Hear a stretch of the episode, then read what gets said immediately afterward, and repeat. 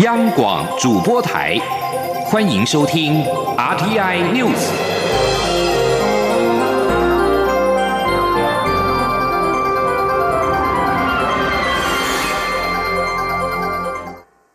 各位好，我是主播王玉伟，欢迎收听这节央广主播台提供给您的 RTI News。今天是二零二零年八月八号，新闻首先带您关注。路透社引述美国财政部的官网报道，美国在美东时间七号对香港特区行政长官林郑月娥与多名中国及香港官员实施制裁，理由是这些官员在英国前殖民地的香港前置人民享有的政治自由扮演重要角色。遭制裁者除了香港行政长官林郑月娥，还包括了香港警务处处长邓炳强、中国港澳办主任夏宝龙、中国港澳办副主任张晓明、香港中联办主任骆惠宁，以及北京驻港国安公署署长郑燕雄等十一人。报道引述美国财政部长梅努钦的声明指出，美国与香港人民站在一起，将使用美方的工具与权限，针对破坏香港自治的那些人进行制裁。美国财政部表示，遭到制裁的十一名中国和香港官员，他们在美国的财产和资产都将遭到冻结。提案人共和党籍参议员卢比欧表示，林郑月娥多次向外界表明，她甘愿做中共的棋子，而非捍卫香港自治。此次的制裁措施值得赞许。而美国国务卿蓬佩奥则表示，美方的行动传达了清楚的讯息，就是港府的行径令人无法接受。美国国家反情报与安全中心主任伊凡尼娜在七号表示，中国不希望美国总统川普连任，认为他难以预测。伊凡尼娜七号发布一份声明，向美国公众更新选举威胁。他在声明当中表示，外国政府持续透过秘密与公开的方式，企图影响美国选民的偏好与观点，改变美国政策，加剧美国内部的不和。并且破坏美国民众对民主进程的信心，但是他认为这些外国势力很难大规模干预或操纵投票结果。中国、俄罗斯与伊朗是被点名的三大主要外国威胁。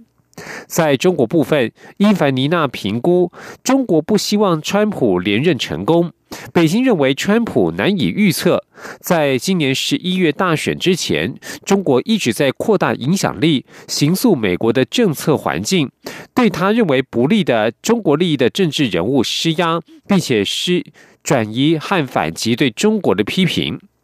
伊凡尼娜表示，过去几个月以来，中国公众言论对于美国政府在俗称武汉肺炎的 COVID-19 疫情处理方面。关闭中国驻休斯顿总领事馆以及其他议题的批评加剧，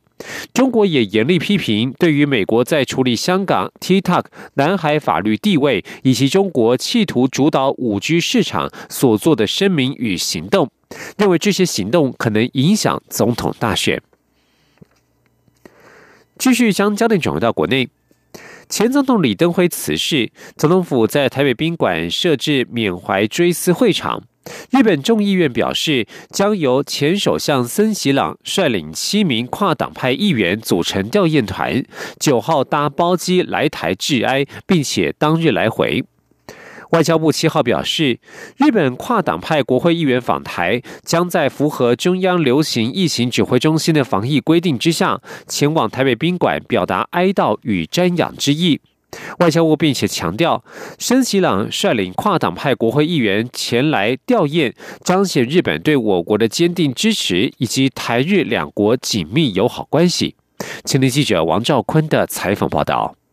日本前首相森喜朗将率团访台，前往台北宾馆悼念李登辉。外交部表示，森喜朗是台湾长期坚定友人，曾在首相任内促成李登辉访日，并于卸任后多次来访，对促进台日交流贡献良多。外交部由衷感谢，并欢迎森喜朗致力推动台日关系发展，以及专程率团访台追悼李登辉。外交部发言人欧江安说：“这次由日本呃森喜朗前首相率领跨党派的国会议员团前来吊唁，这也彰显了日本对我国的坚定友好，以及台湾跟日本两国的紧密友好关系。我国将在李前总统奠定的两国深厚的情谊基础之上，我们会持续的深化台湾跟日本的伙伴关系，并且结合日本等理念相近的国家，持续捍卫民主、自由及人权等普世价值。森喜朗与台湾关系密切，二零零六年曾获我国政府颁赠特种大寿锦星勋章，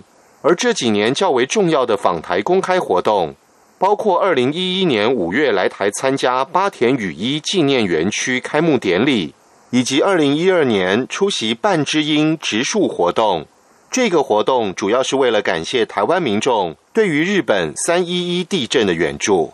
中央广播电台记者王兆坤台北采访报道。近来不少国际政要因为不同的目的将造访台湾。日本前首相森喜朗将于九号率团前来台北宾馆吊唁前总统李登辉，相关的检疫程序引起讨论。中央流行疫情指挥中心发言人庄仁祥七号表示，日本追思团采取外交专案方式办理，必须提供阴性证明，已经配合团进团出等防疫措施，强调在台湾的行程不会与民众接触。庄仁祥强调，由于日本访团当天必须离境，所以入境时不需裁剪，但是会严格要求入境必须没有症状才能有后续的行程。而美国卫生部长阿扎尔同样将在八月九号造访台湾。庄仁祥表示，政府除了有入境前的防疫要求之外，在台湾下榻的旅店也事前做好防疫准备，强调访宾团的行程都有完整的防疫措施。吉林央广记者肖兆平的采访报道。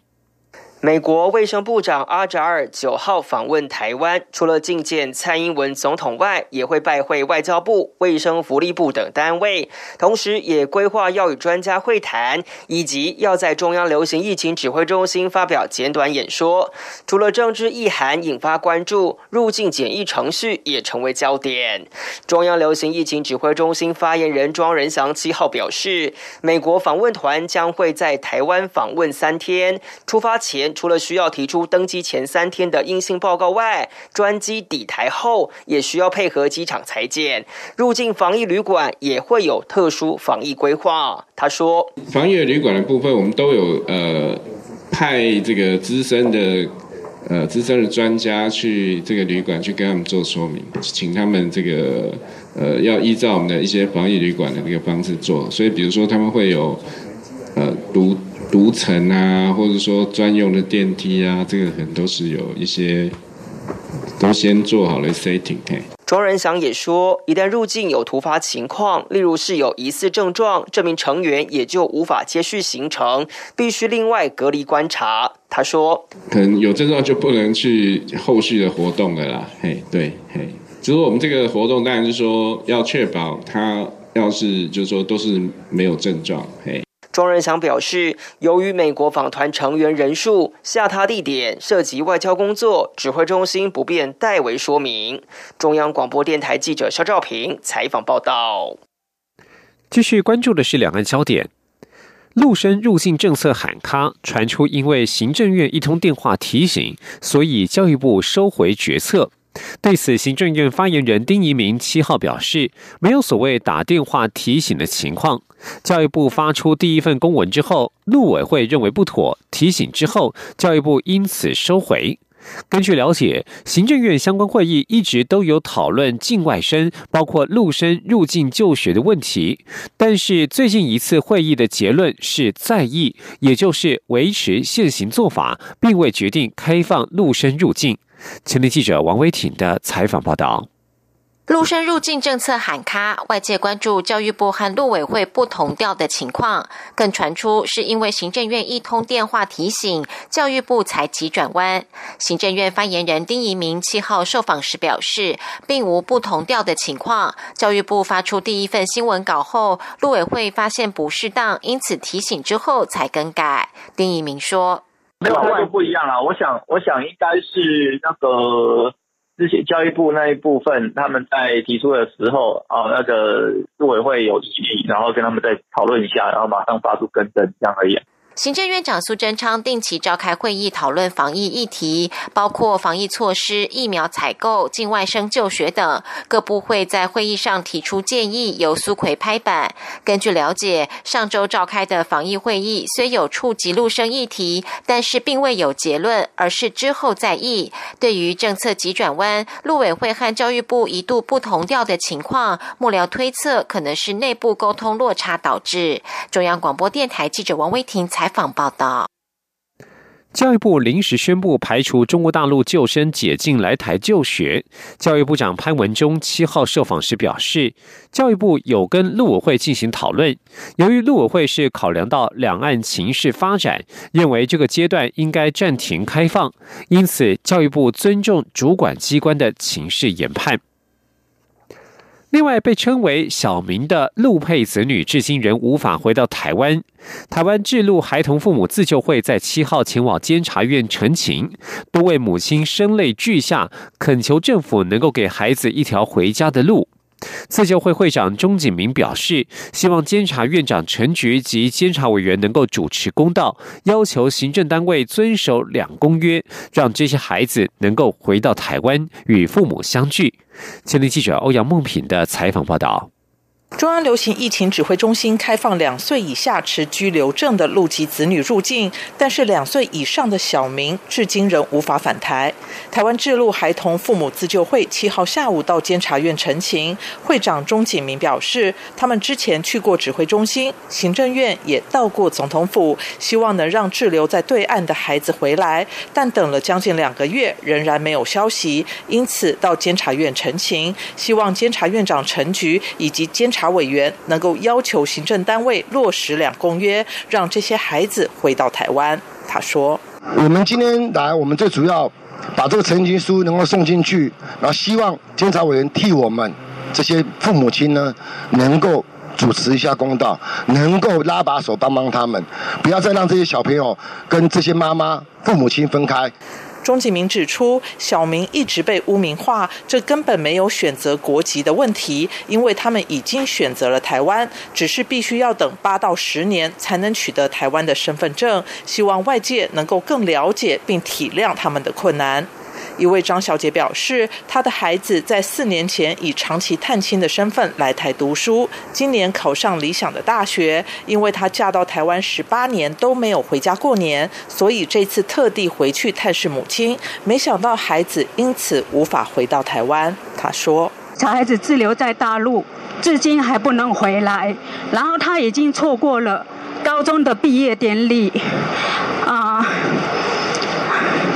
就是恳请政府能够让他回来，就是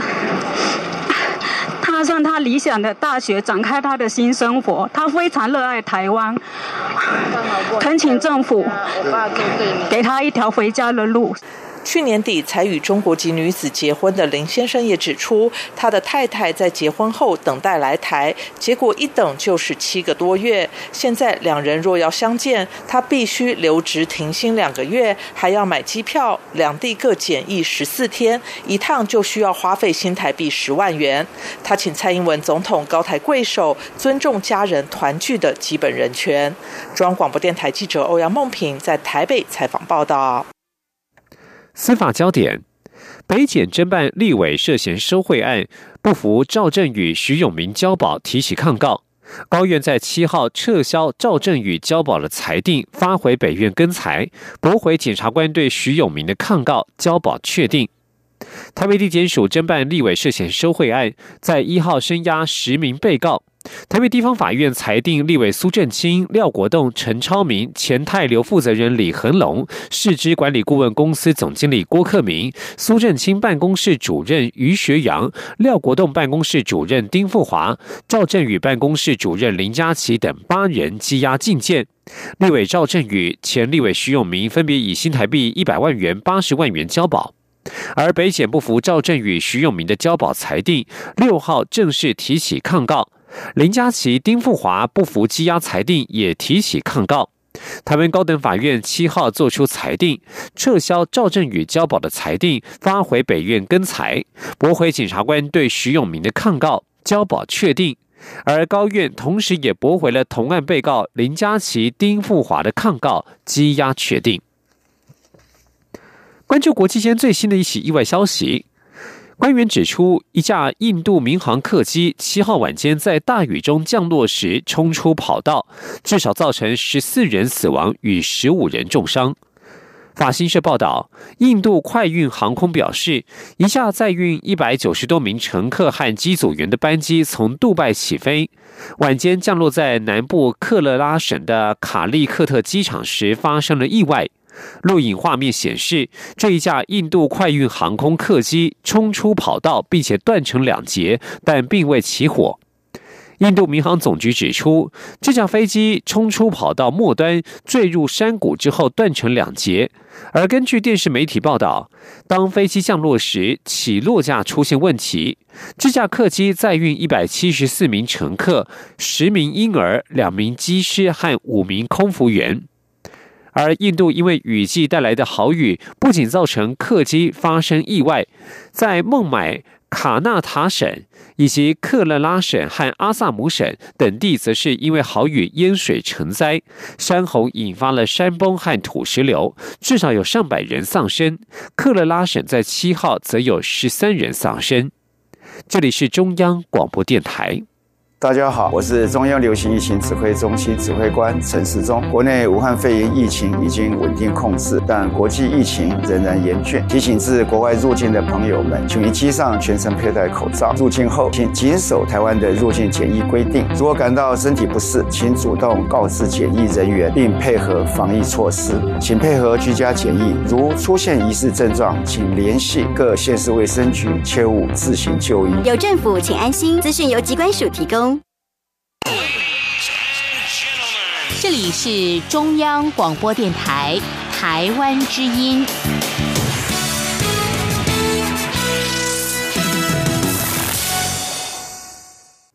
各位好，我是主播王玉伟，欢迎继续收听新闻。看见齐柏林基金会七号起在淡水艺术工坊举办竹案特展，展览内容是从数千小时齐柏林的影像档案当中精选出台湾海岸线的珍贵记录。在开幕典礼上，国立中央大学也将齐柏林小行星的命名证书颁赠给齐柏林的儿子齐廷桓，祈愿期盼大家众人永远记得他的精神以及对于台湾环境的关怀。前天记者陈国伟的采访报道。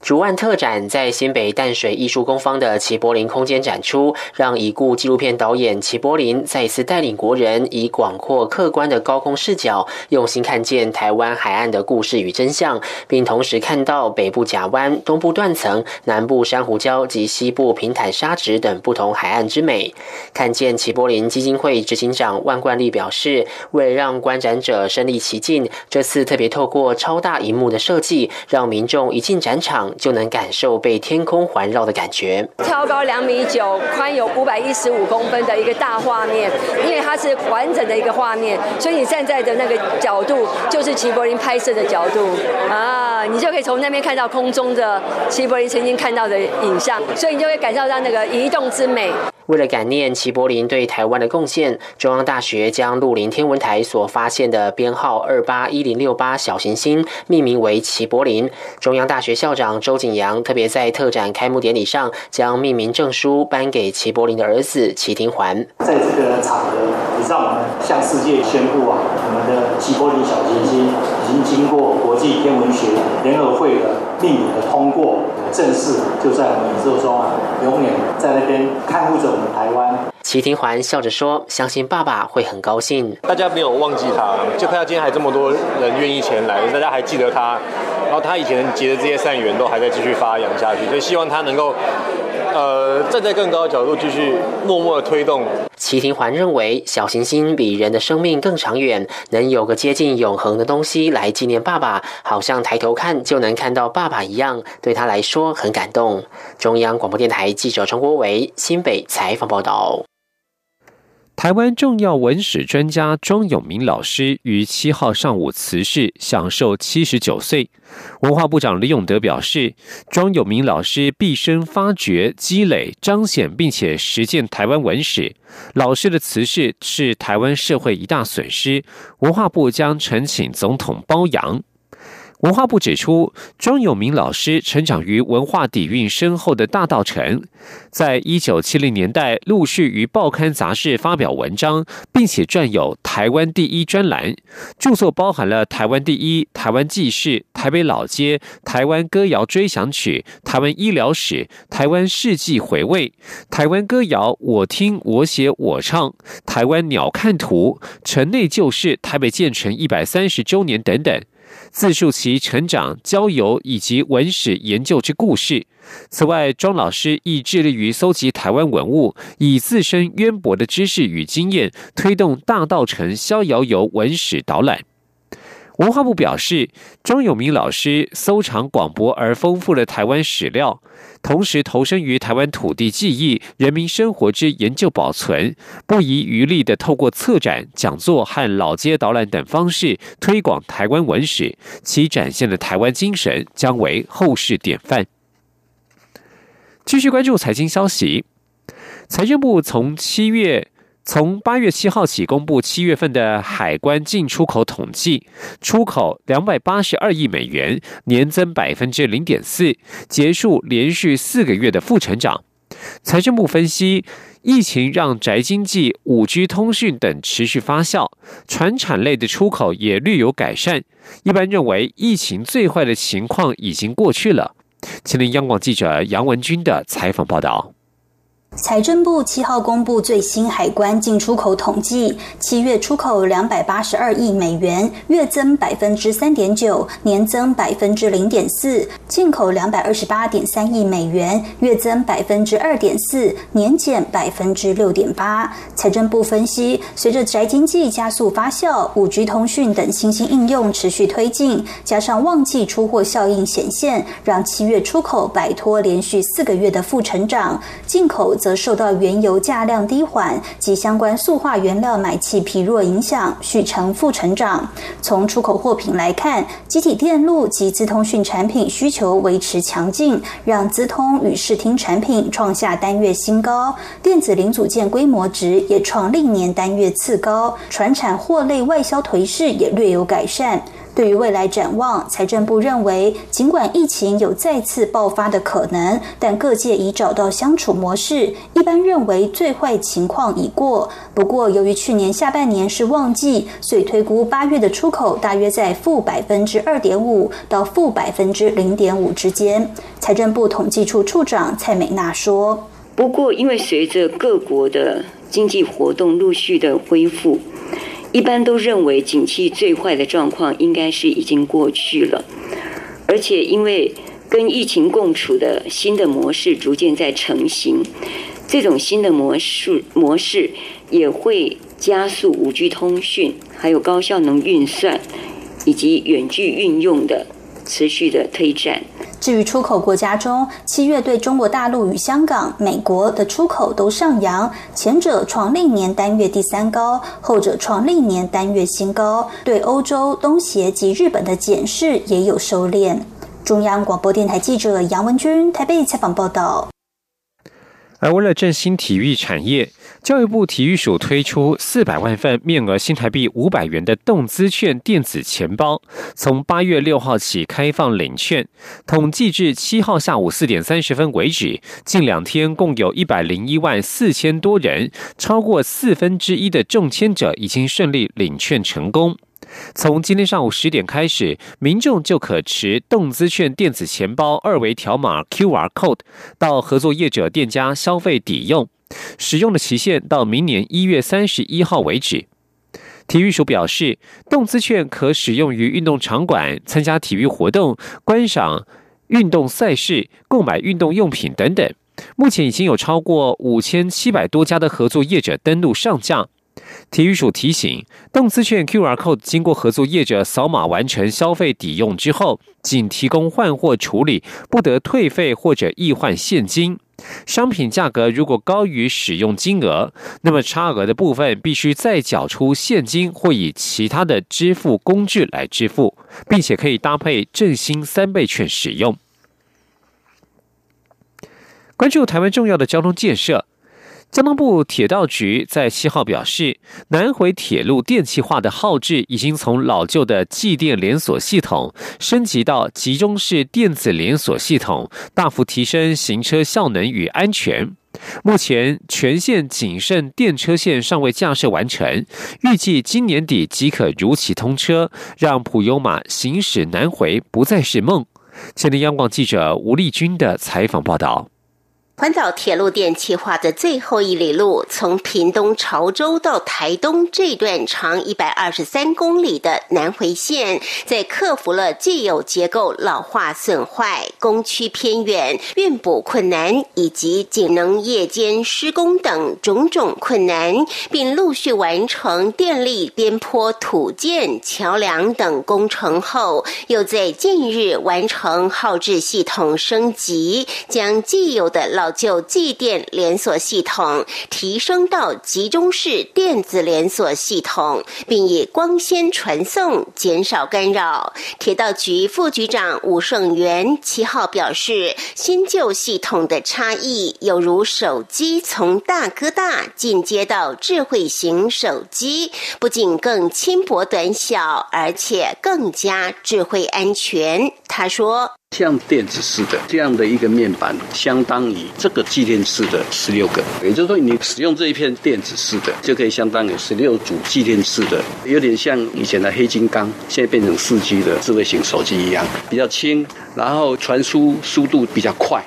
另外一个就是，原来在南回的时候，如果线路上有问题，一百二十几公里有问题，要到现场去看才知道问题在哪边。现在我在广寮跟大武两个站设分驻所，大概都可以知道问题在哪个地方。吴胜元强调，新的号志系统不仅可靠度提升百倍，还可在半小时内排除故障，较原先至少需两到四个钟头的检修时间大幅缩短。同时还有防呆设计，避免人为疏忽，安全等级也从二提升到四，符合国际认证的最高安全标准。此外，维护成本也更低，行车效能则大幅提升。目前台铁只有花东及南回等大约四成的路线采用这套最新的号志系统，其余六成老旧的继电系统。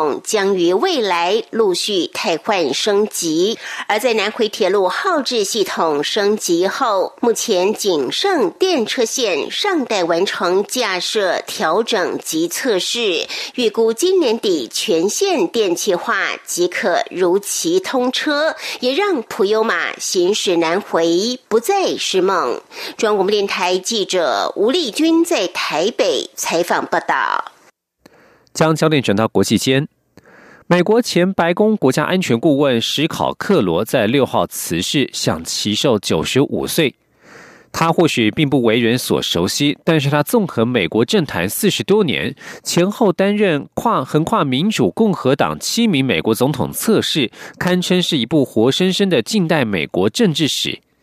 布希家族发言人七号发表声明表示，史考克罗寿终正寝。他曾经投身军旅长达二十九年，官至空军中将，对美国国家安全政策发挥影响力数十年。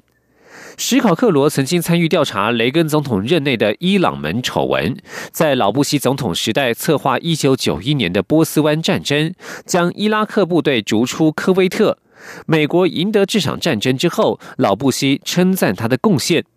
不过，史考克罗对于小布希的外交政策不太认同，尤其是小布希下令入侵伊拉克、推翻独裁者海山，导致美军2003年到2011年深陷伊拉克战事。史考克罗被形容为不拘泥于党派意识形态的温和派共和党人，他自认为传统主义者，相信美国外交政策必须与盟国和国际组织合作，因此对小布希主张的单边主义是多所批评。而史考克罗只认政策不认党派的个性，也让他在二零一六年总统大选当中选择支持希拉蕊，而非现任总统川普。以上新闻是由王玉伟编辑播报。相关新闻内容，欢迎上央广网站点选收听。我们的网址是 triple w 到 r t i 打 o r g 打 t w。这里是中央广播电台台湾之音。